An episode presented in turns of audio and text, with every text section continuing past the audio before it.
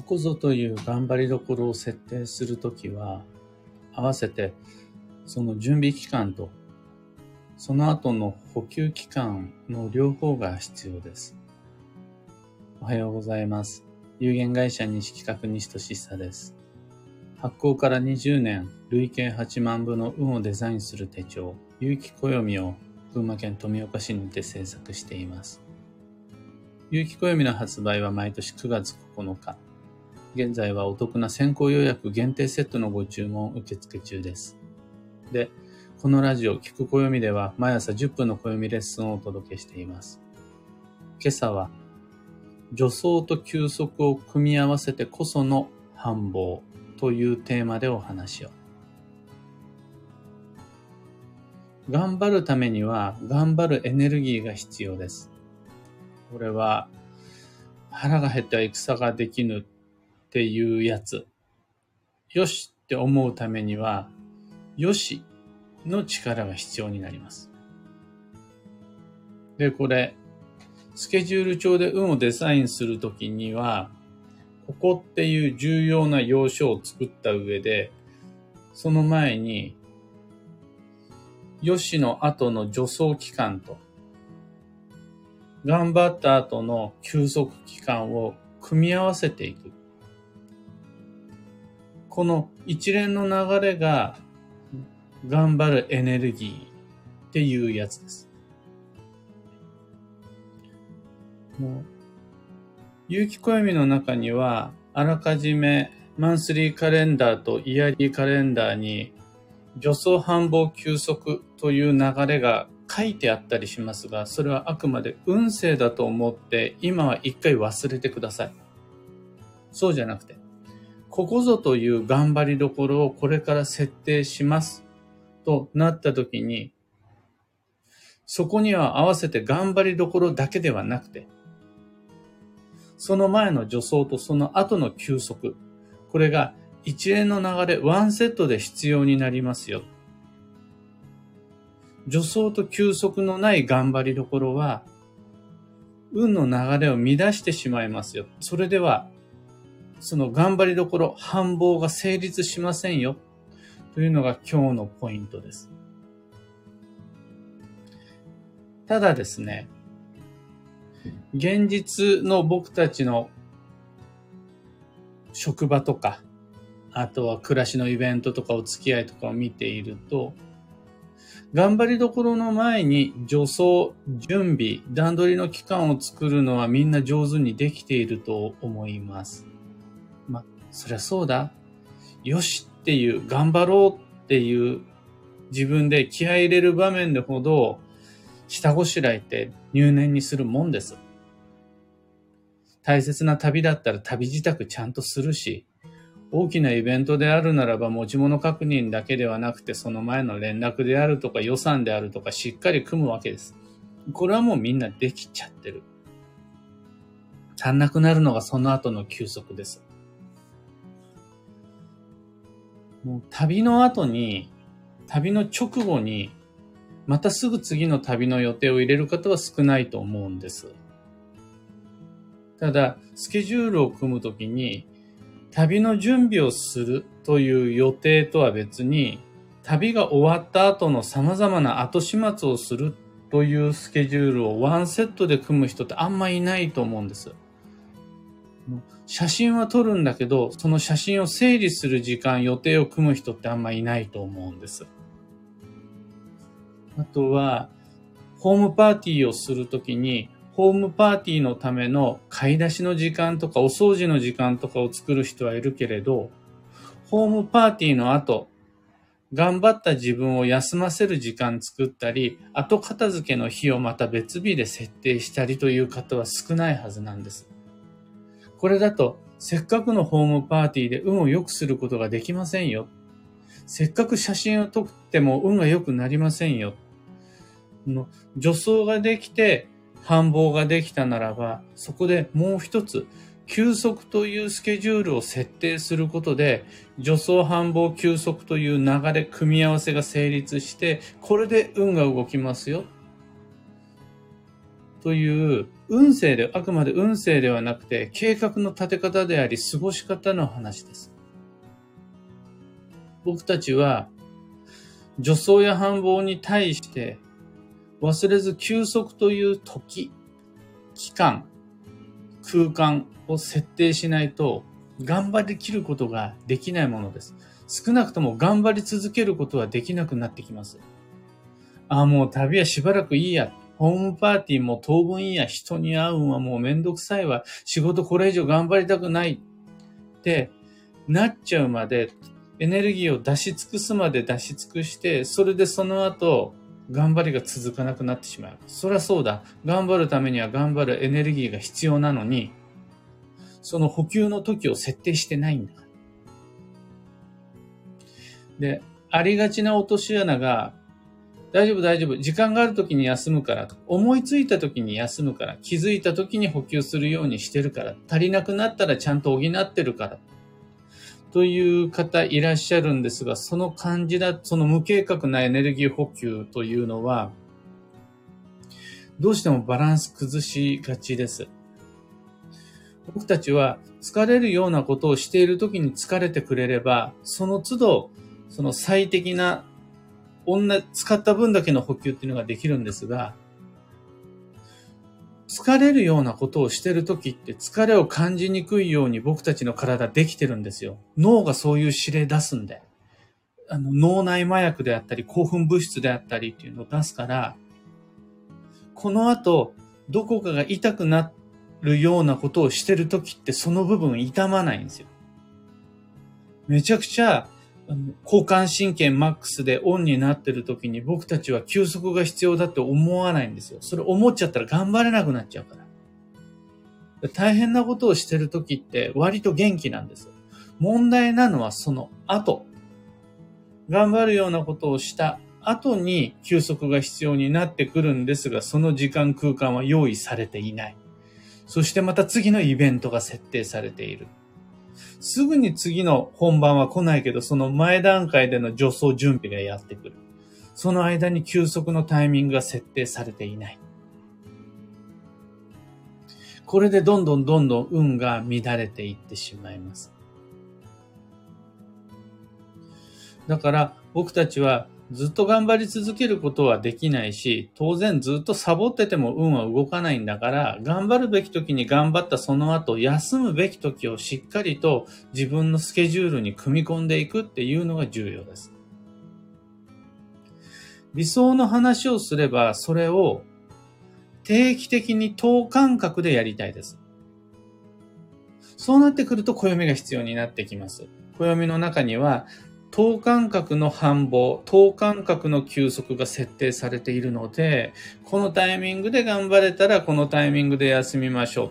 その運勢の流れに従うことで3ヶ月に一度の助走繁忙休息のサイクルを繰り返すことができます。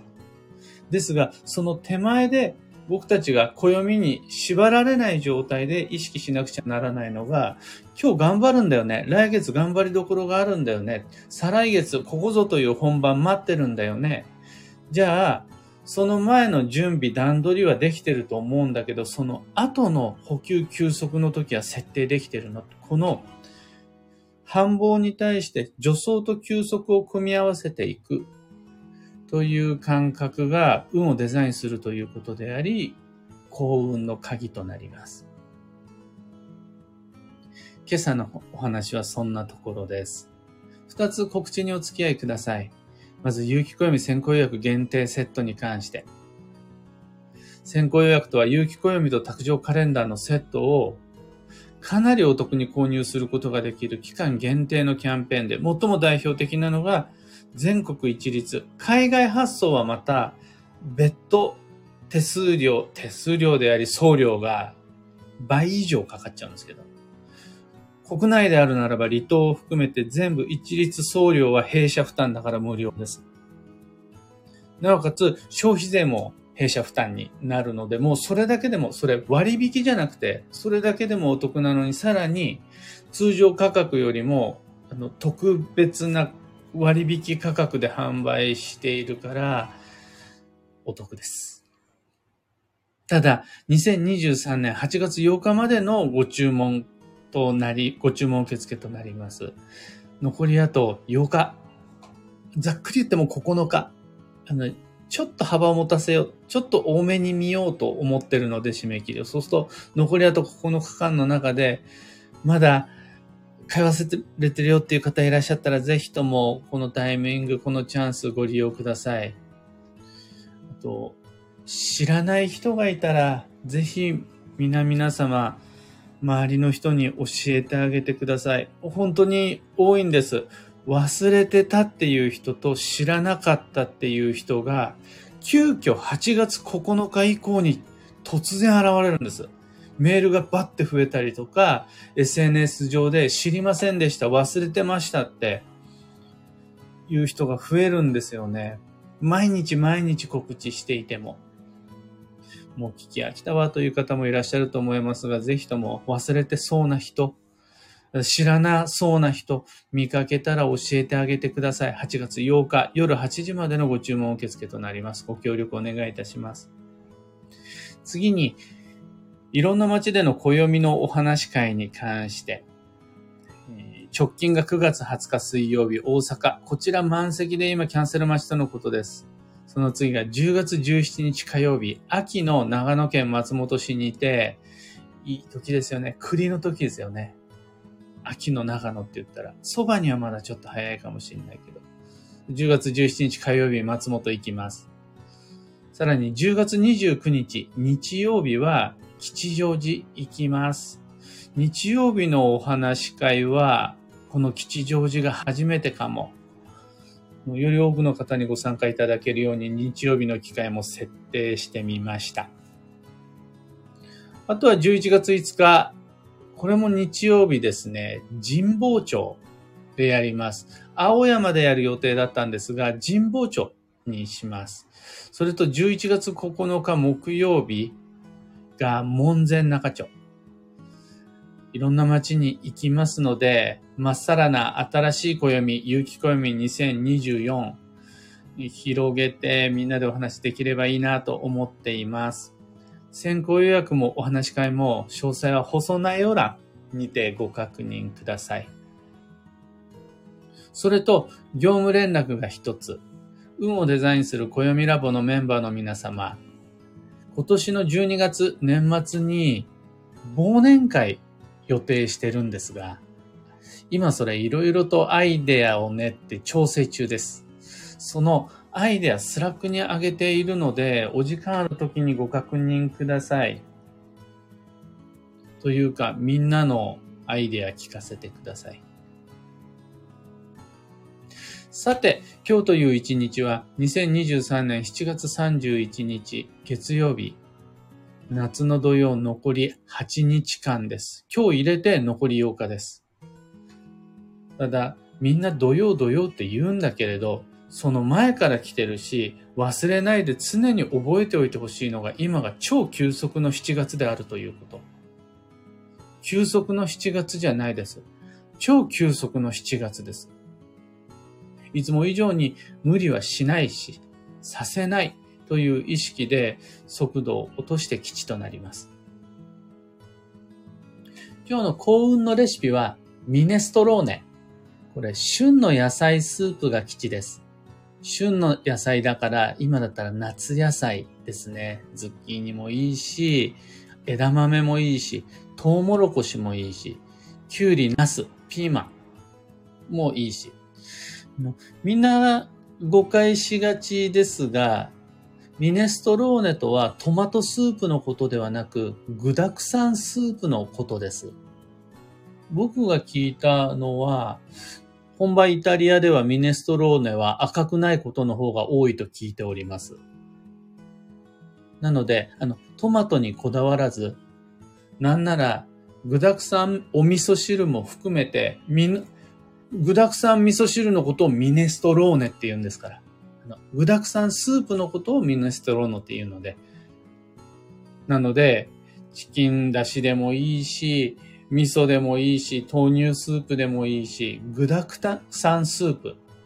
ミネストローネイコールトマトスープじゃなくて、具沢山スープが基地で、その時に旬の野菜として今手に入る旬のものを入れられると素敵です。最後に今日のキーワードは進化。より深く掘り下げる。その心は考えなしの何気ない、なんとなくの別にそれでいいんじゃない何でもいいんだけど別にあれでいいんじゃないという選択は外れる恐れ大です。その時によーく考えて、あれでもない、これでもない、こういう場合だったらどうしよう、こういうんだったら何なんだろう、いろいろ考えすぎてしまった結果、ポンってテンポよくものを選べなくなっちゃうのは幸運のシナリオです。そのポンポンポンポンと何でも考えなしに選択できない、ゆっくりになっちゃう。なんなら選べないまま時間が過ぎちゃう自分の運を疑う必要一切なしです。それが進化、より深く掘り下げるという意味になります。以上、迷った時の目安としてご参考までに。ところで、聞く暦ではツイッターにてご意見、ご質問募集中です。定期的に、今朝もそうなんですが、ハッシュタグ聞く暦でツイッター巡回しながら、みんなどんな風に聞いてくれてるんかな、なんか質問ないかなっていうのをチェックしています。知りたい占いの知識や今回の配信へのご感想など、ハッシュタグ聞く暦をつけてのツイートしていただければ積極的に絡みに行きますので、ツイッター使ってる方お待ちしています。あれ、ツイッターってもう言わないんでしたっけ？ツイッターって言わないのか。X って言うんだ。よりによって同様期間中に X にしなくてもいいと思うんですが、もうなっちゃったものは仕方ない。X にてご意見、ご質問募集中です。それでは今日もできることをできるだけ、西企画西俊久でした。いってらっしゃい。小川智美さん、おはようございます。ふうさん、おはようございます。みのきちさん、おはようございます。なんだか、今日のみんなの空はいつにも増して晴れマークのような、群馬県富岡市、この西企画がある街も朝起きた瞬間から暑いです。なんなら今日は5時に猫に起こされたんですが、5時から、朝の5時から暑いです。アルココさん、キミコさん、エヌシャンティさん、スタッカートさん、ミカさん、ハープさん、ヒデミンさん、キーボードさん、おはようございます。トライアングルさん、ビートさん、ココさん、タカさん、ユウさん、いつもありがとうございます。おはようございます。石川さゆりさん、ともみさん、かんぽう、はなこさん、ロミさん、おはようございます。トライアングルさん、確かに息子が生まれて10年、散々写真を撮りましたが、一度も整理してません。今更どこから手をつけていいものやら、困り果てています、とのこと。の日常の写真は整理するの難しくありません？そこまでちゃんとできてる人って少ないと思うし、僕自身もちろんできてないです。でも、例えばですよ。お食い初めの時ですとか、七五三の時です。誕生日の時です。運動会の時です。っていう、ここぞというイベントの時に関しては、撮るんはいいけど、その運動会の後に写真整理の日、七五三の後に休息も含めた、自分自身の補給も含めた写真整理の日は、今後作ってもいいと思います。ご子息10歳ということであれば、まだまだ人生の節目や親子の思い出の時ってやっぱ来るはずなんで、高校生にもなるとね、なかなかそういうのも難しくなってくると思うんですが、遊んでくれなくなるし、一緒に出かける機会も減るし。でも今はまだまだここぞっていう大切なイベントの時来ると思うので、そうすると、休息の時、繁忙のここ一番の頑張りどころの後の補給の時、整理の時、あと片付けの時は、作れると素晴らしい運のデザインになると思います。美濃吉さん、アメリカも日本の暦適用なのですか？アメリカという国限定ではなくて、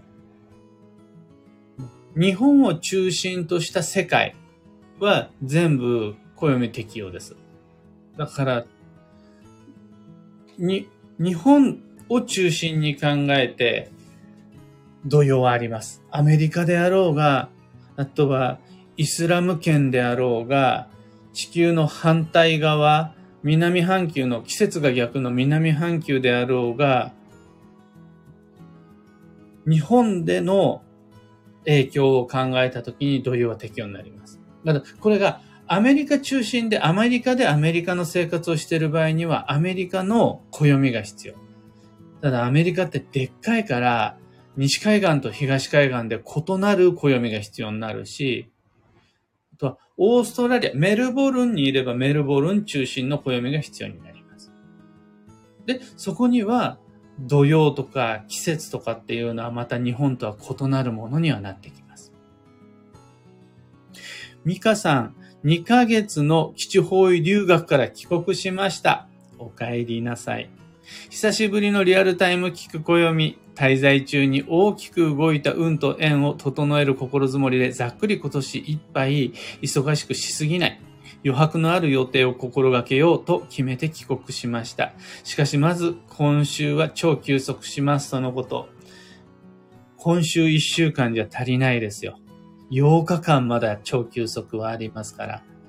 2ヶ月の基地方位留学ということを考えると、超助走の5月と超繁忙の6月。これしっかり使えたはずなので、超休息の7月そこ頑張れたんだから、あとは超休息の7月を過ごすことができると、その基地方位留学、成立、成功となります。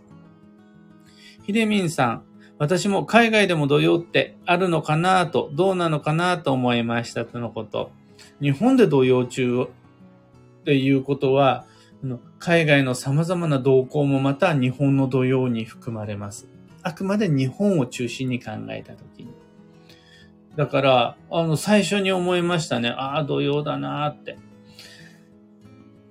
の、新型肺炎の様々な影響って、日本だけじゃなかったじゃないですか。世界で同時多発的に起こったわけです。でも、ああいうのもね、結局、日本中心に見てると、まあ、ど、また同様にそうなっちゃうんかよってことがすごく多かったです。あとは自然災害や、あれもそうですね、戦争とかも。えー、このタイミングって思うことが多かったです。当然、その影響は土曜中の日本にも来て、土曜中の日本で過ごす僕たちに土曜っぽい作用を与えるので、そこはちゃんと日本の暦で見ます。トライアングルさん、生理の日も予定に組み込む、やってみたいと思います。そのこと。そうなんです。また次のイベント入れちゃう前に、次の上層を始めちゃう前に、さてって言って、旅の後片付けしたり、疲れさせてしまった自分の体にお手入れをしたり、一生懸命撮った写真を整理したりできると、それで助走、繁忙、休息という流れが成立します。かぶさん、おはようございます。というわけで、今日もマイペースに運をデザインして参りましょう。僕も行って参ります。